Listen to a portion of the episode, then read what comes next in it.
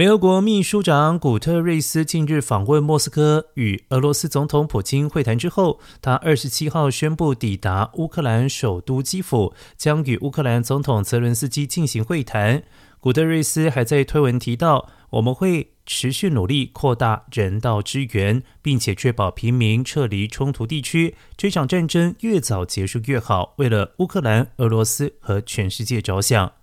另外，乌克兰国防部长列兹尼科夫二十七号表示，基辅当局将面临极为艰难的数个星期，并指出未来数周将会非常艰难。俄罗斯已经集结军力，要在乌克兰东部发动大规模的攻势。